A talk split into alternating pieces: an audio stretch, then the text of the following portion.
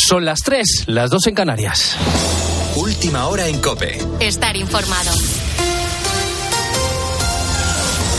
El presidente del gobierno, Pedro Sánchez, va a presentar este lunes en Madrid su nuevo libro Tierra Firme, un acto que coincide con una campaña de responsable del Ejecutivo para hacer pedagogía sobre la ley de la amnistía que empieza a debatirse mañana en el Congreso y también sobre sus pactos con los partidos independentistas. Sánchez prioriza hoy esa presentación del libro y pospone la llamada que anunció la semana pasada al presidente del Partido Popular, Alberto Núñez Feijó, en la que le va a proponer la creación de una comisión de trabajo. Ricardo Rodríguez. Pedro Sánchez juega con los tiempos, sigue pendiente la reunión para este mismo mes con Alberto Núñez Feijóo y ni siquiera ha habido aún la llamada para fijar fecha. Las expectativas de acuerdo se antojan prácticamente nulas. Sobre la mesa la renovación del Consejo General del Poder Judicial o el nuevo sistema de financiación autonómica. Dos carpetas a abordar en una comisión de trabajo que el PP ha rechazado por ser el formato del PSOE para negociar con Junts y Esquerra, además de exigir una comunicación sobre la amnistía y los tratos con los separatistas. Los ataques entre gobierno y oposición persisten a niveles máximos. Con los puentes rotos, Sánchez antepone la apuesta de largo en el Círculo de Bellas Artes de su nuevo libro Tierra Firme, ante todo una defensa ultranza de su gestión. La presentación coincide con entrevistas del presidente en medios para impartir pedagogía sobre el borrado del proceso y sus pactos. Una presentación a la que van a acudir hasta 14 ministros del actual gobierno. Por lo demás, la semana empieza con dos citas económicas de las que tenemos que estar muy pendientes. Por un lado, la reunión a las diez y media de esta mañana en el Ministerio de Trabajo con los agentes sociales, patronal y sindicatos para pactar la subida del salario mínimo interprofesional cara a 2024. A pesar de las diferencias entre las partes, todo apunta a que el SMI va a subir el año que viene un 3,8% para situarse en los 1.112 euros al mes en 14 pagas. Y al mediodía se reúne en el Ministerio de Hacienda el Consejo de Política Fiscal y Financiera para pactar con las comunidades autónomas la nueva senda de déficit que tendrán las regiones cara al año que viene. Y nos vamos ahora a Sevilla. Allí en el barrio del Palmete, la policía ha detenido al presunto responsable del tiroteo el pasado sábado por la noche, que se saldó con un muerto y dos heridos graves. ¿Qué más sabemos a esta hora de este suceso? David Casado, buenas noches. Buenas noches. Sangre, impactos de bala y restos de la cinta con la que la policía acordonó la zona. Así amanecía este domingo el barrio del Palmete en Sevilla. Esta imagen contrastaba con la tensión vivida durante la noche en la que este humilde barrio repleto de casas bajas y comercios pequeños, cerca de las 11, se paraba el tiempo. Los disparos alertaron a todo el barrio. Según los vecinos, se llevaron a cabo desde un coche que después se dio a la fuga. En el tiroteo, un hombre ha fallecido y al menos otras dos personas han resultado heridas graves. La Policía Nacional ha elevado a 10 los posibles implicados, aunque de momento solo hay un detenido que precisamente habría trasladado a uno de los heridos al hospital, tras lo cual regresó al lugar de los hechos donde fue arrestado. La principal hipótesis que manejan los agentes es que se trata de un ajuste de cuentas por una deuda relacionada con el tráfico de drogas. Con la fuerza de ABC. Cope, estar informado. Y fuera de España, el conflicto en Oriente Próximo afronta ya su día número 66 con los combates intensificándose en la ciudad sureña de Yan Yunis y con Israel repeliendo los cada vez más frecuentes ataques de Hezbollah desde el norte, desde la frontera con el Líbano. En su tradicional ángelus de cada domingo, el Papa Francisco ha vuelto a pedir que se respeten los derechos humanos de los habitantes de la franja de Gaza. A propósito de derechos humanos. A propósito de los derechos humanos, que se protejan los civiles, los hospitales, los lugares de culto, que se libere a los rehenes y se asegure la ayuda humanitaria. No nos olvidemos de la martirizada Ucrania, de Palestina, de Israel. Israel. Mientras tanto, siguen las reacciones al veto de Estados Unidos el pasado viernes en el Consejo de Seguridad de la ONU a la resolución para solicitar un alto el fuego en el conflicto entre Israel y Hamas. Tienes más información en nuestra web, en cope.es. Ahora sigues escuchando La Noche de Cope con Adolfo Arjona. Cope, estar informado. Escribe a Adolfo Arjona en Twitter, en arroba la noche de Arjona. En nuestro muro de Facebook, La Noche de Arjona. O mándanos un mensaje de voz al 650-564-504.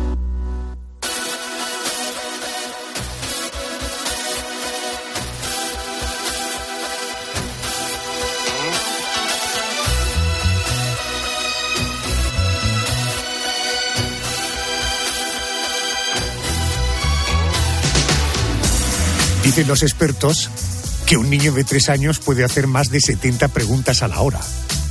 Nosotros no nos haremos tantas esta noche porque no tendríamos tiempo, aunque lo que sí tenemos es mucha curiosidad. Por eso Pedro, Carmen, Mónica y Yolanda se están ya planteando preguntas aparentemente sencillas, cuyas respuestas son algo más complicadas. Para responderlas, eso sí, lo tenemos muy claro en este programa. Contamos con los mejores expertos. Bienvenido al porqué de las cosas en la noche de Arjona.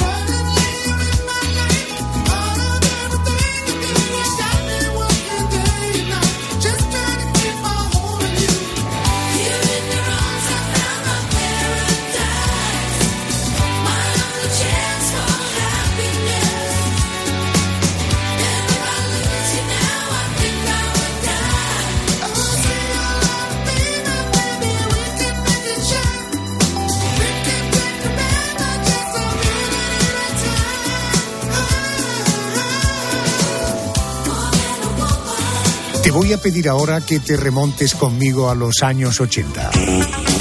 En esa década, veíamos en la televisión un coche negro con líneas muy modernas. El nombre del coche era Kit. Hablaba con su dueño, con Michael Knight, e incluso lo ayudaba cuando estaba en apuros. Los lugares de reunión donde se consumen bebidas alcohólicas en grandes cantidades pueden crear un ambiente en el que la indiscreción es algo habitual. Recuerda que estás trabajando, no de vacaciones. Si lo pensamos bien, no hace tanto de la serie El coche fantástico. Pero lo que era ciencia ficción, hoy en día, en alguna medida es una realidad. Ya hay coches autónomos que se conducen solos. Y ya hay varios proyectos que desarrollan coches voladores. De hecho, la empresa Uber prevé el lanzamiento de transportes voladores, ojo, para el año 2026.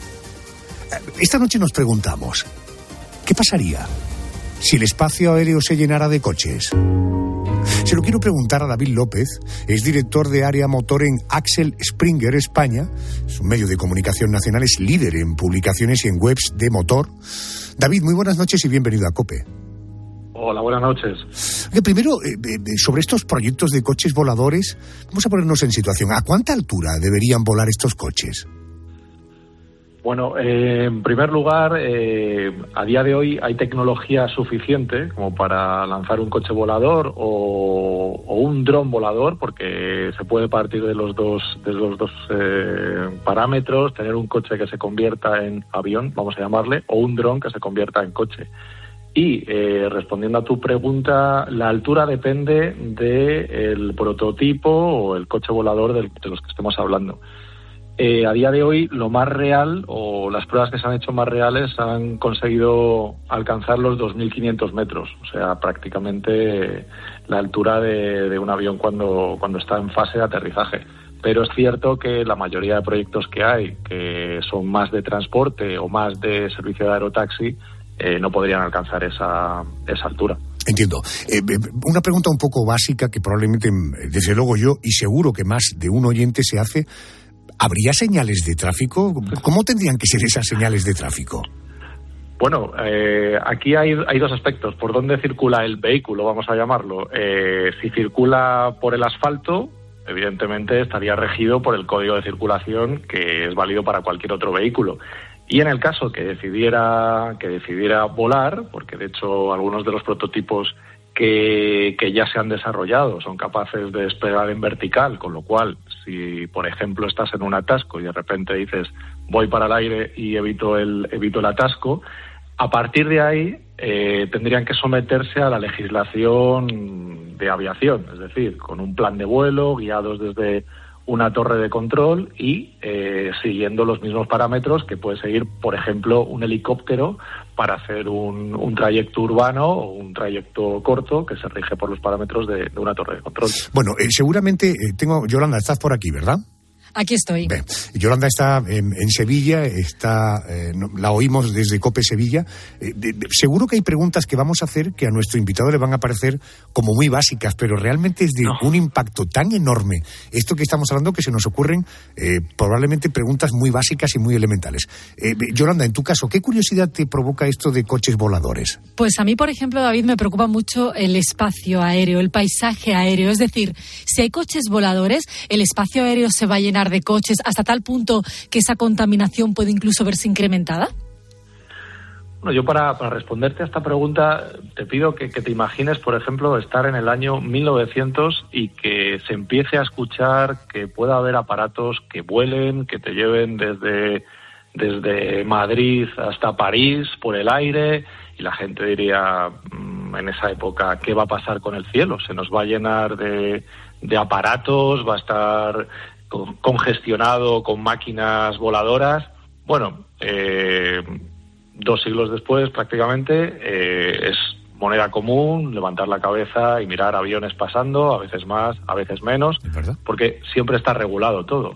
Eh, con este tipo de coche volador, aerotaxis o servicios de transporte, pasará lo mismo. estará regulado, obviamente habrá más aparatos circulando, pero respondiendo al tema de contaminación, a día de hoy la mayoría de prototipos son eléctricos, con lo cual las emisiones serían cero. En ese sentido puede haber contaminación visual, pero contaminación atmosférica no. David, entiendo por lo que me ha respondido antes, coches, servicios de transporte, taxis, eh, que regular el tráfico de estos coches voladores, eh, el símil que me has dado es como desde una torre de control, ¿no? Sí, Sí, eh, todo a día de hoy todo aparato, vehículo, helicóptero, avión, llámalo como quieras, tiene que estar regulado por un plan de vuelo. Antes de empezar a, su, trayecto, tiene que tener un plan de vuelo aprobado. Bueno, de en aviación tienen que tener combustible para, para X kilómetros más, para poder ir a otro aeropuerto de referencia en caso de un problema. Entonces, todo este tipo de normativas eh, que se aplican a transporte aéreo aplicarían, en principio, a, todo tipo de vehículo volador, porque tenemos que tener en cuenta que a día de hoy todavía no hay una, no hay una legislación negro sobre blanco sobre cómo van a circular. Eh, existe la tecnología, existen los prototipos. Por ejemplo, en California, que es el estado eh, de Norteamérica más avanzado en materia de legislación, ya ha habido permisos para hacer vuelos de prueba. Una empresa de Estados Unidos que ha fabricado un, un coche volador, que le podemos llamar así, que se llama Model A, eh, tiene idea de entrar en servicio en 2025, pero todavía la legislación en sí no está desarrollada. Por lo tanto, a día de hoy podemos decir que se debe regir por los mismos parámetros que un helicóptero, sería lo más similar. En cuanto al número de aparatos que pueden volar en, en, un espacio, pues estará determinado por el regulador, que en este caso sería una torre de control. David, a mí me preocupa bastante un tema y es que me costó muchísimo sacarme el carnet de conducir. Entonces, claro, dándole vueltas, si en los próximos años salen al mercado coches voladores, las personas que compren un coche volador, es decir, si yo me compro un coche volador, ¿tengo que volver a sacarme de nuevo el carnet de conducir o las normas serían básicamente las mismas? Bueno, en este caso, la buena noticia para ti es que a lo mejor la preocupación no la tienes que tener tan pronto, porque a día de hoy se estima que menos de 150.000 euros no va a costar ningún coche volador. Entonces, bueno, ya eso va a suponer un primer freno. Y luego, ah, volvemos a lo que hablábamos antes. Eh, hay dos tipos de trayectos posibles, sobre asfalto o en el aire. En asfalto necesitaría los mismos eh, permisos, el mismo mm, permiso de circulación que eh, un coche normal, Carnet B en España, por ejemplo. Y a día de hoy eh, lo que se comenta es que eh, el carnet, como un carnet para conducir drones o para pilotar drones, es lo que sería requerido para para este tipo de vehículos. Pero estamos en una fase muy inicial del tipo de permisos y regulaciones que necesitaría. Entonces, sí, para tener un coche volador habría que tener otro tipo de carnet aparte del que se utiliza para el asfalto. Dos para terminar. Como estamos hablando de un futurible no tan en el futuro, eh, ¿se puede pensar, David, que durante un tiempo van a cohabitar eh, coches de combustión y coches voladores? Y no solo eso, coches de combustión, coches voladores, coches autónomos y coches conducidos por, por humanos, que, es otra combinación que, por ejemplo, California, que hablábamos antes, ya es el único estado que ha, que ha aprobado el nivel 5 de conducción autónoma. Hay cinco niveles de conducción autónoma, del 1 al 5, y el 5 es el que ya permite llevar pasajeros sin conductor. Si tú vas por San Francisco, puedes ver como a tu lado en un semáforo hay un taxi que no está conducido por nadie, pero lleva un pasajero detrás eh, va guiado por sensores, tecnología 5G, eh, y tiene que convivir con el, con el humano que va conduciendo al lado, con los problemas que esto tiene en el sentido de que un coche autónomo tiene unos algoritmos, tiene que respetar unas distancias a la hora de pasar una rotonda, tiene que mm, respetar un tiempo a la hora de arrancar y dejar espacio con otro coche. Entonces esto acabará pasando eh, en las primeras fases cuando se conviva con coches de combustión, coches eléctricos coches autónomos y coches que puedan despegar del suelo. Pero ahí la convivencia será mm, también con los aparatos que hoy en día, tipo helicópteros, eh, conviven por el aire. Con lo cual, sí, la respuesta es un sí. Se supone que cuando nombran a alguien director o directora, en este caso de un medio, eh, es una persona sensata, ¿no? Bueno, pues le pregunto al David López sensato. ¿Te lo imaginas o lo ves? Me lo imagino. Por ahora me lo imagino. Eh, creo lo que hablábamos al principio, técnicamente es posible, ya se ha hecho, ya se han hecho vuelos de prueba, eh, con lo cual es posible. Mm, por tanto, me lo imagino, pero no lo veo a corto plazo.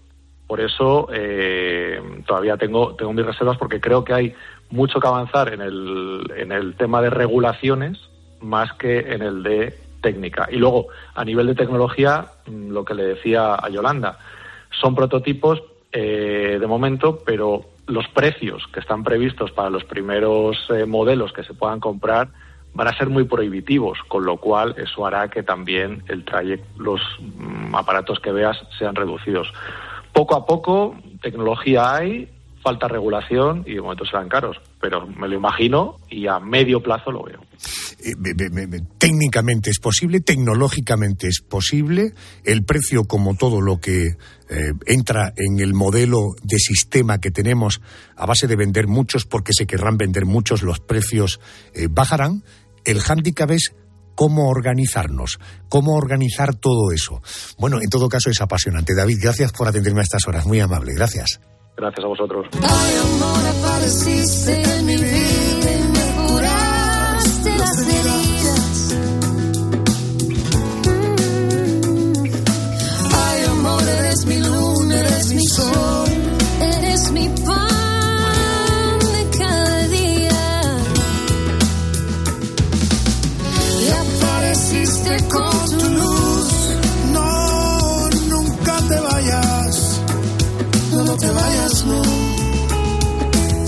Tú eres la gloria de los dos. Hasta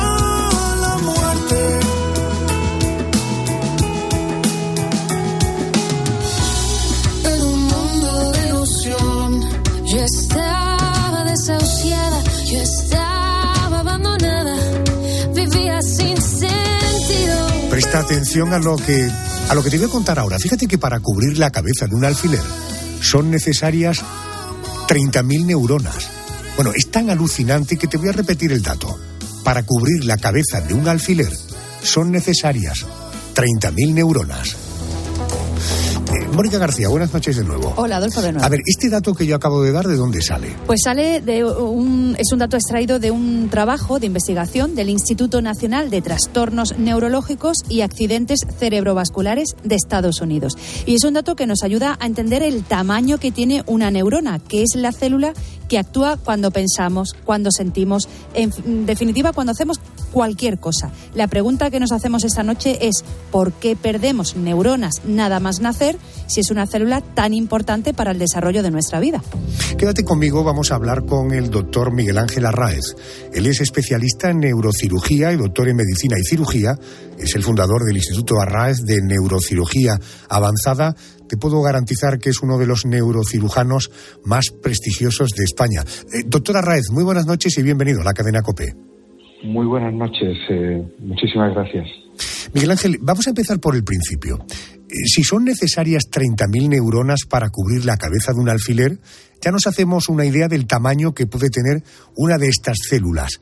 Y por tanto se me ocurren dos preguntas. La primera, eh, ¿se necesitan microscopios muy especiales para poder verlas? Y en segundo lugar, oiga, ¿cómo es una neurona? Porque probablemente si preguntamos a los oyentes cada uno tendrá una imagen, pero yo pienso que puede ser como una especie de espermatozoide. ¿Tiene algo que ver esto con la realidad o no?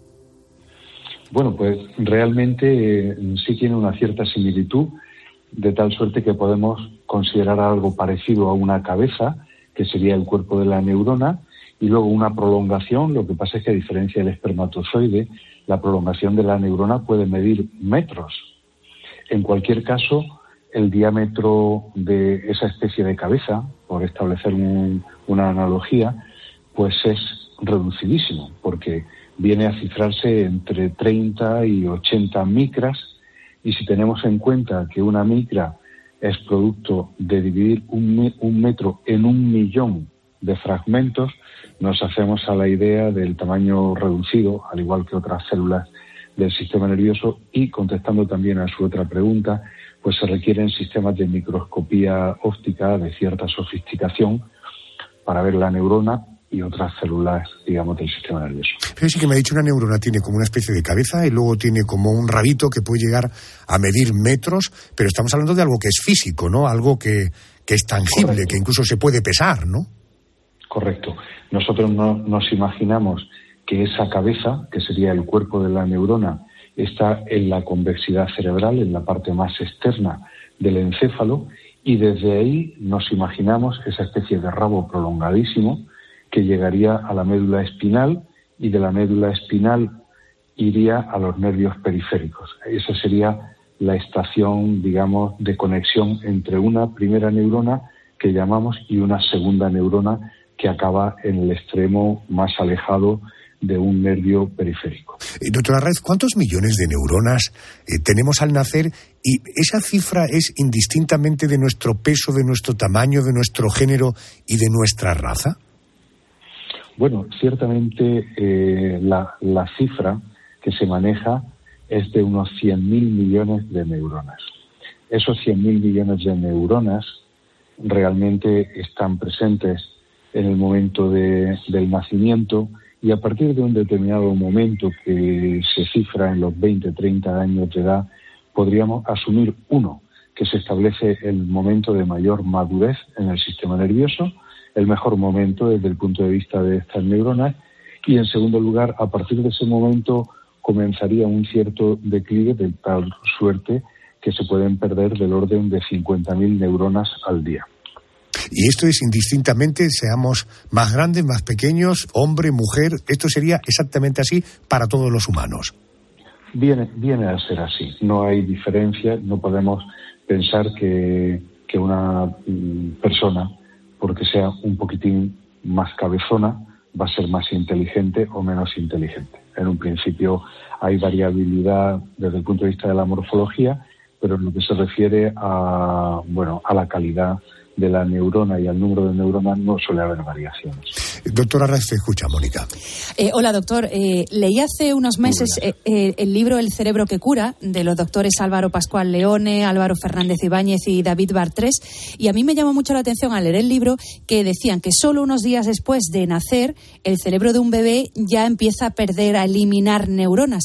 ¿Esto por qué ocurre exactamente si son unas células tan importantes para el desarrollo de una persona? Ya solamente por nacer por el hecho de nacer, al cabo de unos días empezar a perder neuronas? Bueno, realmente la pérdida tisular es algo muy inherente al, funcionamiento del organismo, pero desde el punto de vista de una pérdida significativa, esa pérdida aparece eh, pues aproximadamente unos 20 años después del, del, nacimiento, de tal suerte que nosotros con 75 años habríamos perdido el 10% de nuestras neuronas. Esto que suena un poco preocupante no debe serlo excesivamente porque realmente lo importante no es solo el número de neuronas, por supuesto, es importante, pero no es solo el número de neuronas, sino la calidad de esas neuronas y, en segundo lugar, el hecho de que no se hayan perdido eh, los verdaderos mecanismos de, la función intelectiva y de la función del cerebro que vienen de la mano de las interconexiones neuronales. Eh, todos sabemos que es muy importante cuidar nuestras neuronas porque con el paso de los años, bueno, los malos hábitos como el tabaco, el alcohol, la mala alimentación, todo eso influye en que se vayan muriendo. Eh, por una parte, esto definitivamente es así y por otra parte, doctor, eh, si alguien se fuma un cigarro, debe saber que inmediatamente le van a morir miles de neuronas y que nunca más las va a volver a recuperar, nunca más va a tener las mismas neuronas. Bueno, pues concretamente el, tabaco es un tóxico que tiene su efecto sobre el sistema nervioso de una forma en general un tanto indirecta, pero casi nos preocupan más otros agentes tóxicos de muchísima mayor implicación en la muerte neuronal. Por ejemplo, me temo que en una buena borrachera se pierden varios millones de neuronas que no tendrían que haberse perdido. Y de la mano de esta situación, pues también cuando nosotros Mm, por no llevar una, una alimentación adecuada, por ejemplo, no aportamos la suficiente vitamina B, que la reconocemos como uno de los elementos fundamentales para una buena nutrición de la neurona. Oiga, malos hábitos, una alimentación adecuada. ¿Qué podemos hacer para cuidar nuestras neuronas en general y naturalmente eh, que sea compatible con la vida moderna, con la vida social, en fin, con la vida de un ser humano de 2023?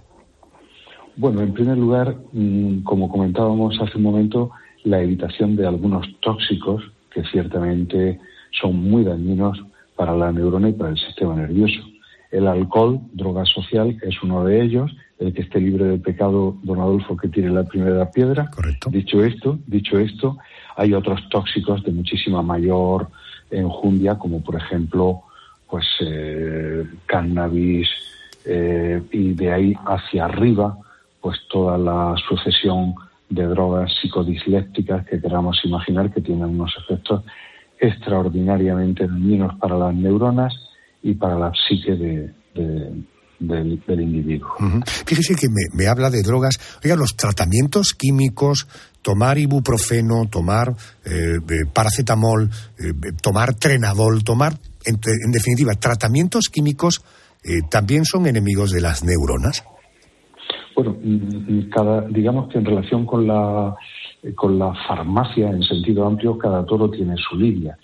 Una aspirina, por ejemplo, pues puede tener un efecto indeseable, si se me apura, de cara a la coagulación de la sangre, efecto que algunas veces se busca para prevenir el infarto de miocardio o el accidente vascular cerebral, pero no tendría un efecto tóxico. Sin embargo, otros fármacos, determinados fármacos que en ocasiones en medicina debemos utilizar para el tratamiento del cáncer, sí pueden producir un efecto tóxico y un efecto pernicioso como efecto secundario indeseable y como tributo que, que habría que pagar.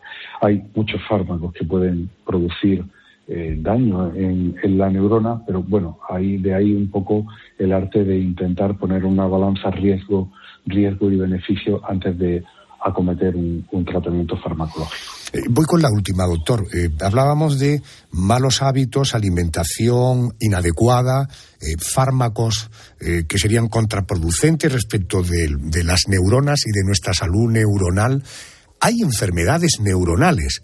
El Alzheimer es uno de ellas, el Parkinson, eh, si nosotros llevamos una vida eh, con los mal, malos hábitos eh, muy controlados, una alimentación bien diseñada, la toma de fármacos cuando sea indispensable en esa balanza de, de perjuicio-beneficio, ¿se puede evitar o estas son enfermedades que a día de hoy nadie puede garantizar que a pesar de tener una saludable vida neuronal no vayamos a padecer de Alzheimer o de Parkinson? Bueno, pues eh, su, última pregunta coincide con la respuesta. Eh, ciertamente, aunque nosotros llevemos un hábito de vida muy saludable, algunas de estas enfermedades que conocemos en sentido amplio como enfermedades neurodegenerativas, desafortunadamente, pues pueden, eh, pueden aparecer. En cualquier caso, en cualquier caso, el no seguir pues una, una dieta equilibrada, la actividad intelectiva es como el ejercicio para los músculos, eh, pues el ejercicio del, músculo en el cerebro, el ejercicio de la neurona, sería la actividad intelectiva. Bueno, pues todas estas medidas desafortunadamente no nos previenen la aparición de una enfermedad neurodegenerativa del tipo que usted nos, nos ha comentado, pero indiscutiblemente si aparte de la predisposición que se pueda tener desde el punto de vista genético en algunos casos, etcétera, nuestros hábitos de vida no son saludables, nuestro deterioro será muy superior. Eh, el individuo sometido a drogas desde su juventud, etcétera, tiene un cerebro extraordinariamente envejecido y extraordinariamente deteriorado que se puede poner de manifiesto ya pues en los primeros años de la juventud incluso. En todo caso, hagamos las cosas bien, hagamos bien lo que podemos hacer y luego pues abandonémonos a lo que la vida nos tenga reservado y en todo caso, si formas parte de esta gente que tiene problemas eh, de, en fin, neurológicos, afortunadamente hay profesionales, como es el caso del doctor Arraez, que casi siempre tendrá una respuesta para una pregunta. Doctor, gracias por acompañarme esta noche. Gracias. Muchísimas gracias, muy amable y muy buenas noches. Hablando de neuronas, ¿piensas que cualquier tiempo pasado fue mejor? En todo caso, si la vida no te ha dado ningún gran revolcón, cuando miras atrás, seguro que piensas en aquellos maravillosos años. Año 1986, ahora. Ese año, España entraba a formar parte de la Unión Europea, pero ponía en duda su permanencia en la OTAN. ¿Considera conveniente para España permanecer en la Alianza Atlántica? La decisión fue sometida a referéndum y los españoles dijeron sí.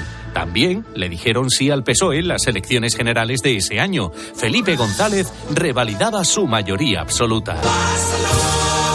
En 1986, España recibía una grandísima noticia. A la ville de Barcelona. Barcelona acogería las Olimpiadas de 1992. Desde el extranjero, las noticias no eran nada buenas. En 1986 ocurría el que hoy día sigue siendo el peor accidente nuclear de la historia, el de la central de Chernóbil. Y ese mismo año, muchos quedamos impactados con una imagen que se produjo en el cielo. Final de vuelo. Adelante, informe RSO. El vehículo ha explotado. Recibido. Solo 73 segundos después de despegar, el transbordador espacial Challenger explotaba y se convertía en una bola de fuego. No hubo supervivientes.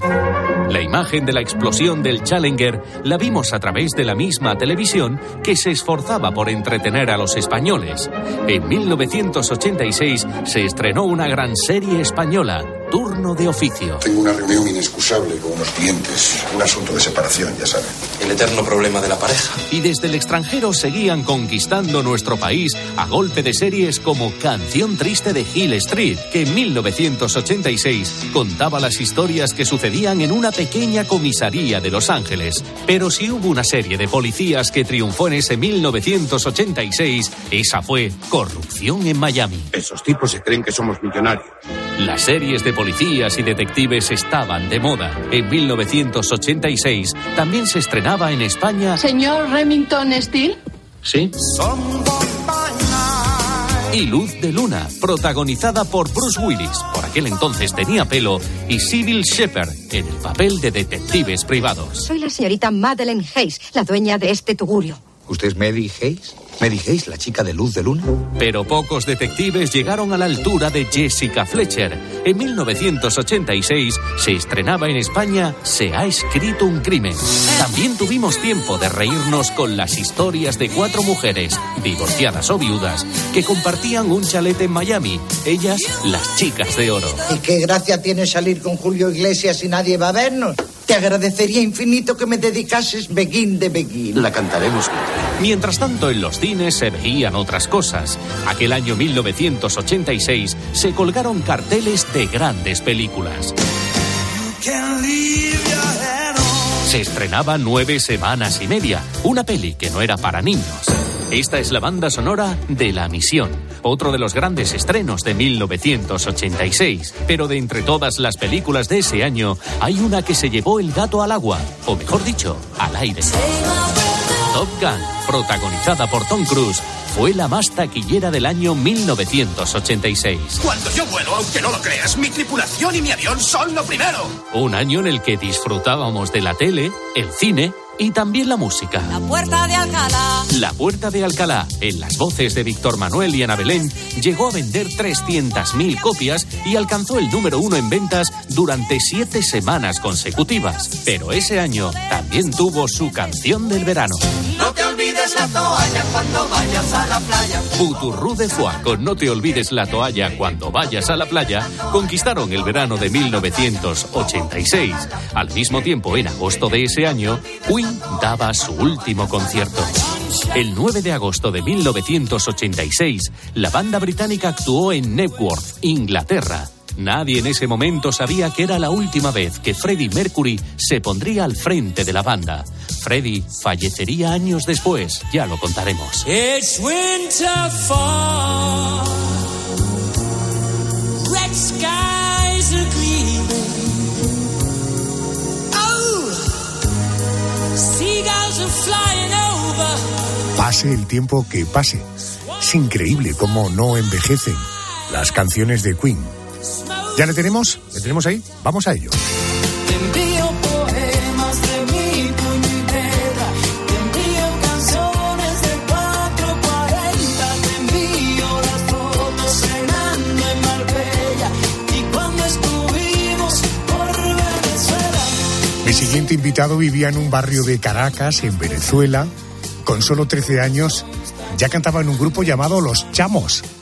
A ver, cuando él escuche lo de los chamos, a ver qué sensaciones tienen. Pues el éxito era tan grande que a esa edad, 13 años, ya lo venían a buscar a su casa en limusina. Y eso, él dicen que no lo llevaba muy bien. Ya está cerca de los 50, los cumple en marzo del año que viene, a punto de darle la vuelta al jamón y acaba de presentar su nuevo trabajo titulado Espiral. Seguro que ya has averiguado que te hablo de querido Carlos Baute. Muy buenas noches y bienvenido a la COPE. Adolfo, buenas noches, ¿cómo estás? Hola Carlos, buenas noches. Bueno, ¿de verdad que con 13 años tú ya cantabas en un grupo, o sea, Los Chamos? Sí, sí, sí, Qué estaba bueno. ahí una locura, o sea, de chiquitico, y, es tal cual lo que dijiste, que a mí me da muchísima vergüenza, pero yo no sé por qué, en cosas de management, nos iban a buscar en limos. Y yo, Dios de mi vida, yo no salgo, qué vergüenza. ¿sabes? Pero bueno, así empezamos y gracias a, a ese grupo, gracias a esa agrupación, a esa boy band, me enteré que a tan poca edad que lo mío y mi pasión realmente es la música, es componer. Qué bueno. Eh, he descubierto, luego tendremos ocasión de hablar del tiempo que cumples 50 palos en el mes de marzo del año que viene, pero luego hablaremos de eso. Eh, ponerle el título de Espiral a tu nuevo disco, hay compañeros de la redacción del programa que decían, suena a caída libre, otros decían, suena a las muchas vueltas que da la vida, otros decían, oye, será un, un disco de música electrónica.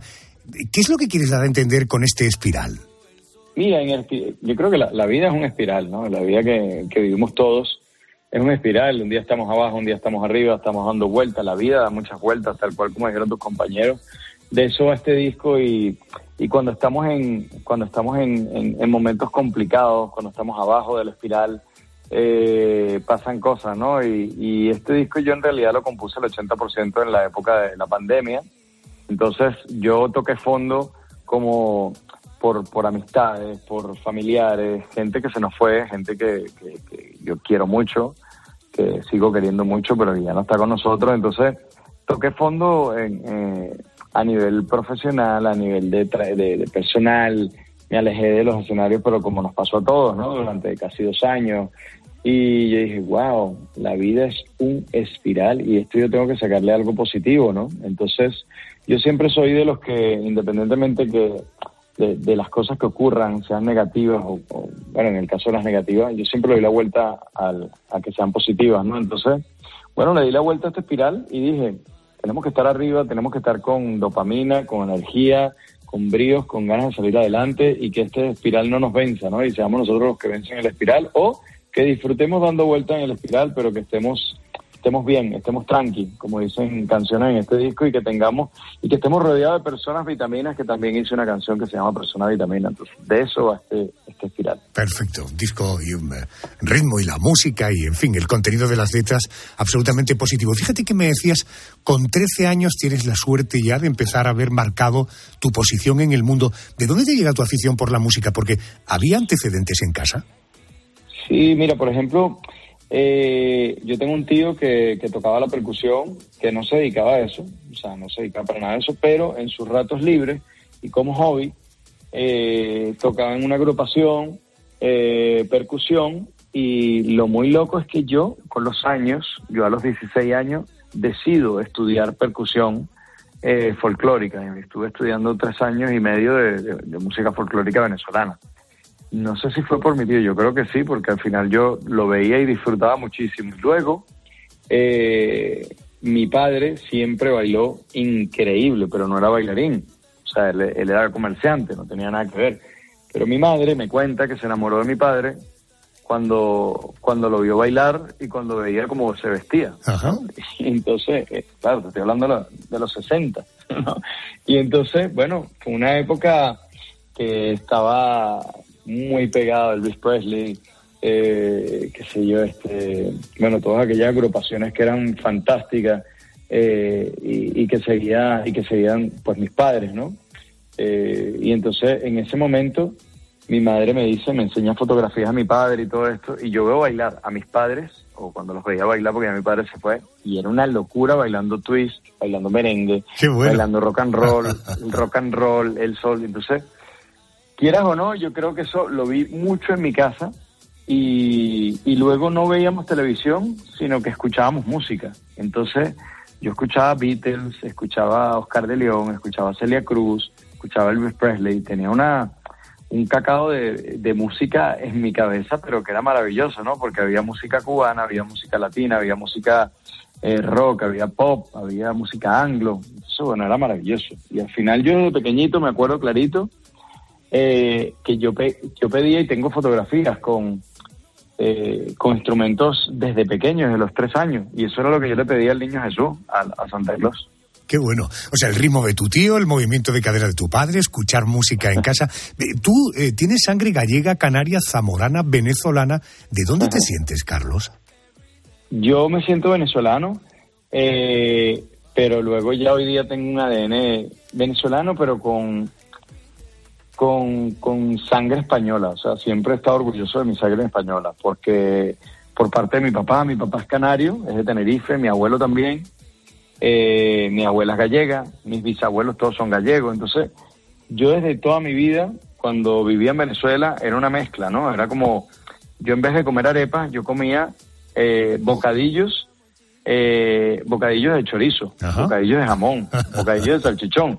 Entonces mis amigos, eh, mis amigos llevaban arepas, que es lo típico venezolano, y a mí me da demasiado, o sea, yo decía, yo no puede ser, yo quiero arepas, yo quiero comer arepas porque me gustaba muchísimo la arepa. Entonces yo picaba la mitad de mi bocadillo y siempre negociaba con amigos míos que ellos llevaban su arepita, entonces picaba la mitad de la arepa y la mitad de mi bocadillo. a ellos les gustaba el bocadillo y a mí me gustaba la arepa. Entonces, esa mezcla, o sea que yo me siento, yo, yo soy venezolano, pero sin duda estoy muy orgulloso y, y tengo bastante de la parte española porque bueno, siempre me crié con, con ese tipo de, con la gastronomía, mi abuela falaba un poquito de galego, entonces bueno, ahí, ahí tengo esa, esas raíces marcadas. Para los más despistados, ¿una arepa qué es?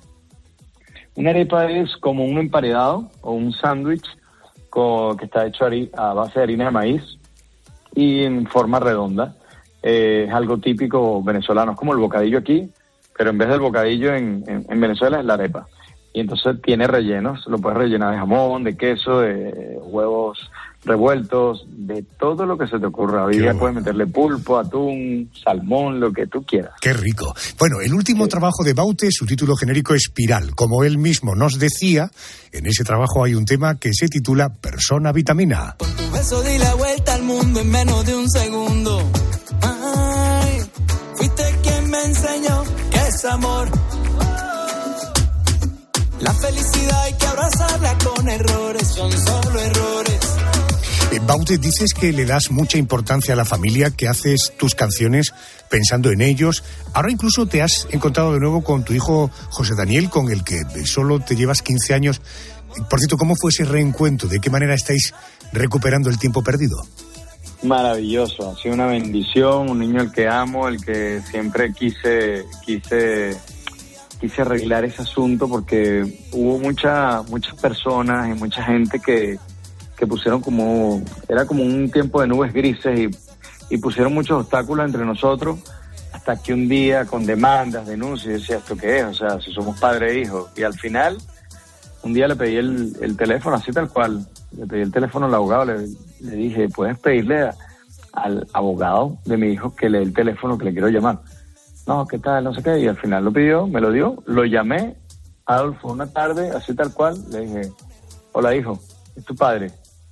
Hola papá, bendición, ¿cómo estás? Ta, ta, ta, ta, nos vemos, sí.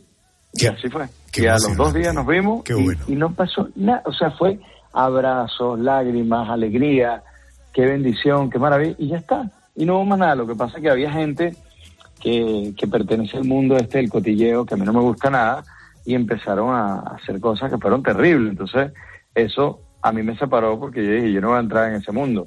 ¿Sabes? Que al final yo lo que lo que vendo de, de, de- de mí es la música, o sea, son mis canciones. Y, y en este caso, hoy día en redes sociales, lo que doy a conocer es mi familia, la que amo, que tenemos una, una relación maravillosa. Y, y yo creo que son cosas bonitas también, si las muestras.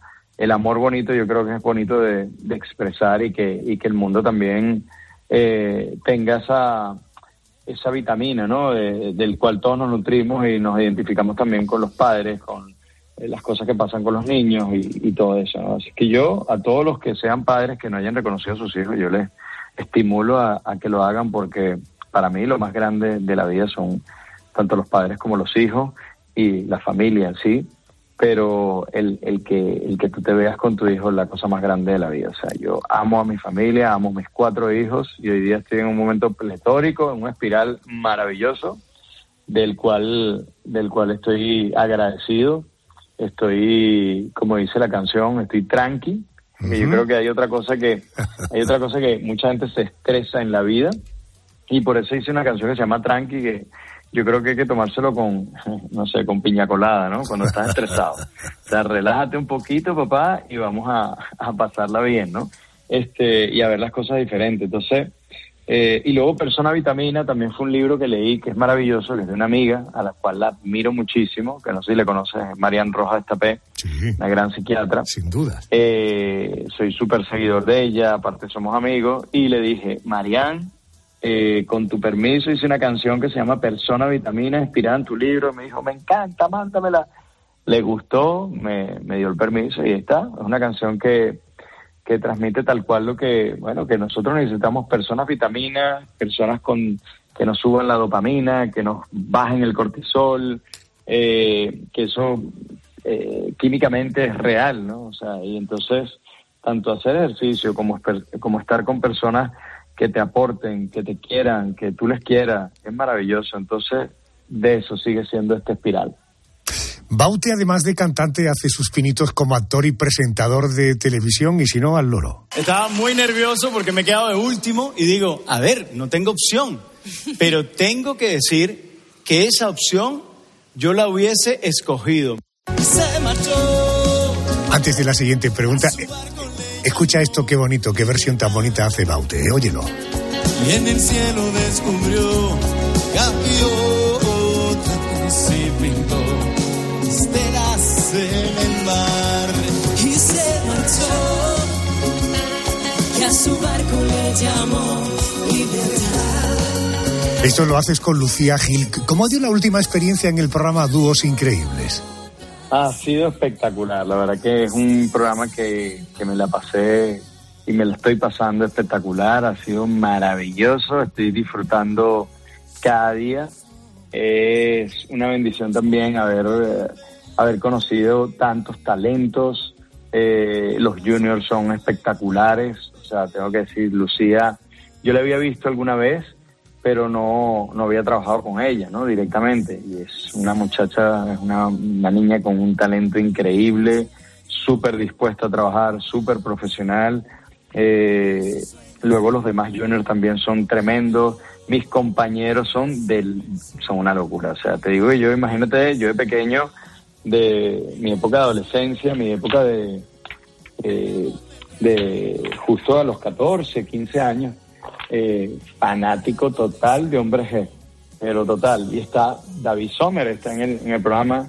Hoy día hemos hecho una linda amistad, tipazo, y, y luego una persona súper sencilla, humilde. Las cosas que él logró a los 19 años fueron una locura. Entonces, bueno, yo estoy encantado. Paloma San Basilio también, que le conocí en Venezuela, este, y le amamos en Latinoamérica, o sea, de verdad que hay gente, hay gente maravillosa en ese programa. Bueno, todos, María del Monte, todos son fantásticos. Qué bueno, qué bueno. Oye, eh, ¿qué plan tienes para la gira de, de Espiral? ¿Cómo te vas a organizar? Sí, la estamos, la vamos a preparar para el año que viene. Justo ahora lo que vamos a hacer es promocionar este disco, eh, que justo acabamos de lanzar el, el single con, con Zoilo, que fue súper lindo como me encontré con él. Es un tema que yo tenía, que había compuesto eh, hace un tiempo eh, con, bueno, con Carlos Almazán, que es el productor del disco, de esa canción. Y de repente me encuentro a Zoilo en un festival, yo no le conocía físicamente, me lo presentaron, eh, me dijeron las canciones que hacía y yo dije, wow, me encanta.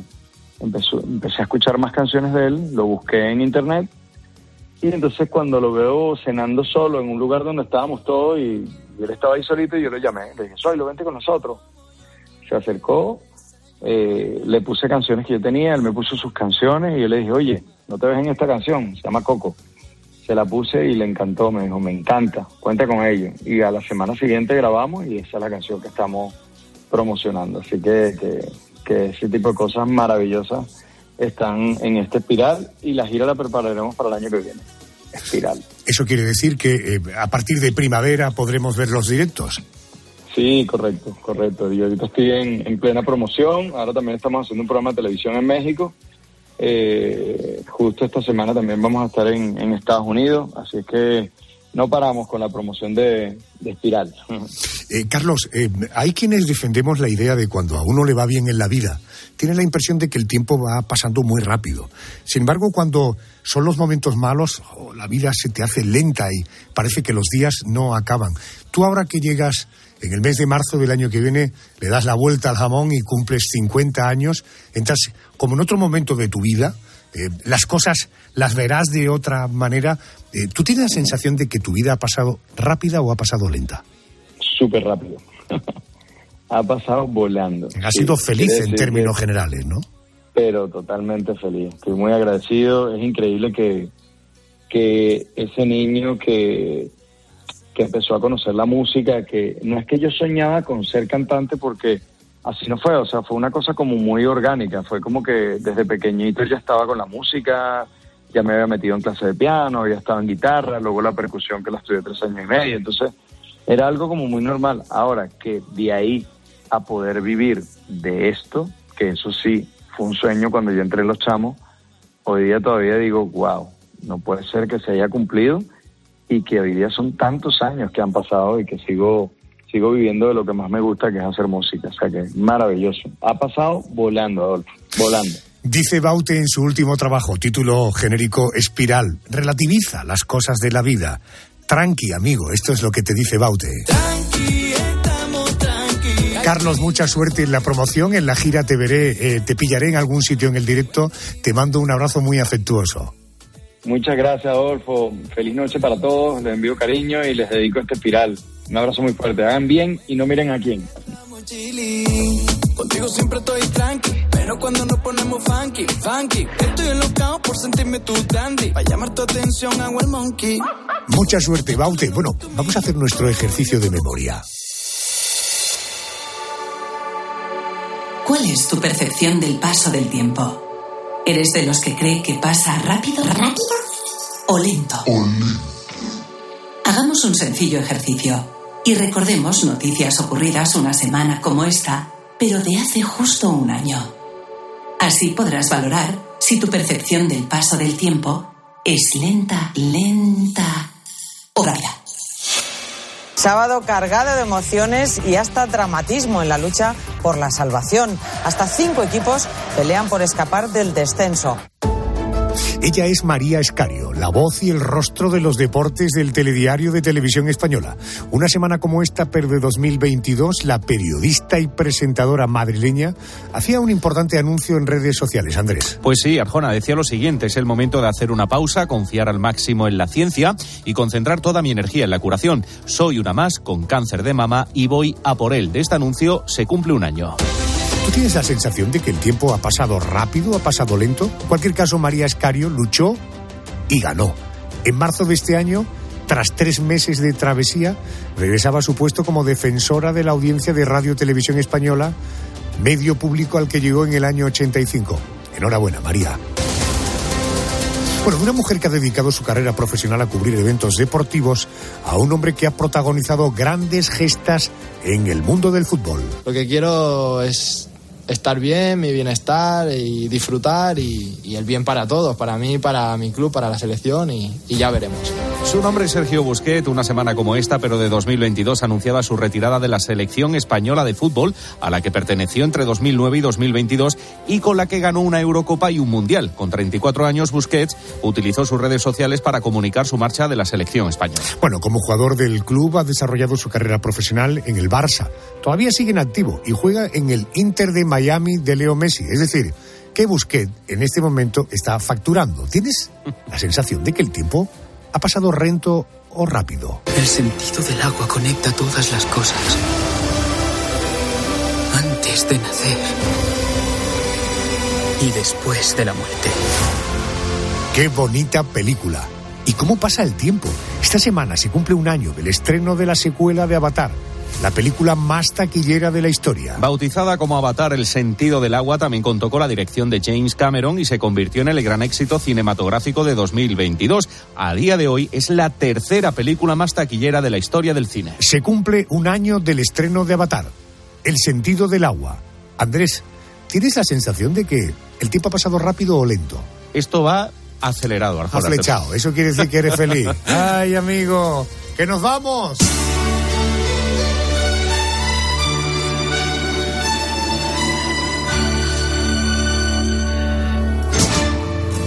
La radio continúa. Informativo, poniendo las calles. Herrera, gracias. Hasta la semana que viene. Adiós.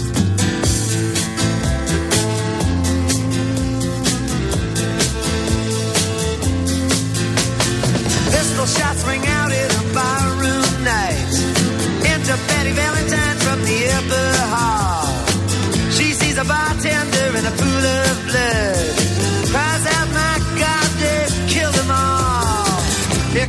story of the hurricane. The man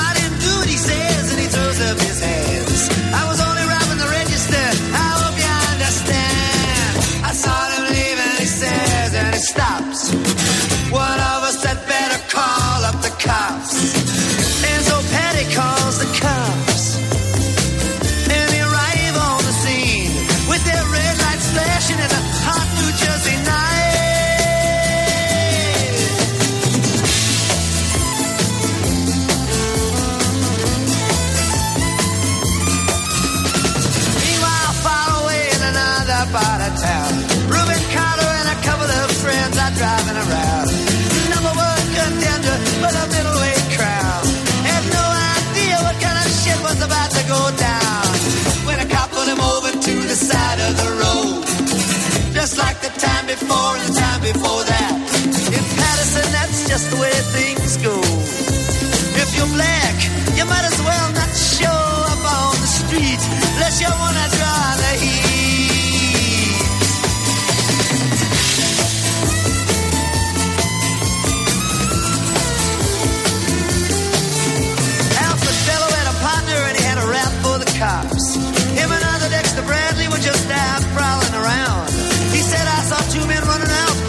bucket weights. Jumped into a white car with out state plates. And Miss Patty Valentine just nodded her head. Cop said, wait a minute, boys, this one's not dead. So they took him to the infirmary. And though this man could hardly Adolfo Arcona. La noche. Cope. Estar informado.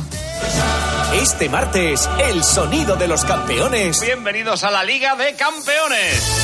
Y el sonido de tiempo de juego. Hola, muy buenas tardes. Desde las ocho y media de la tarde, el sonido de la Champions. Sí, señor. Unión Berlín, Real Madrid. Inter, Real Sociedad. Venga, vamos, vamos, vamos, Tiempo vamos. de juego con Paco González, Manolo Lama y el mejor equipo de la radio deportiva.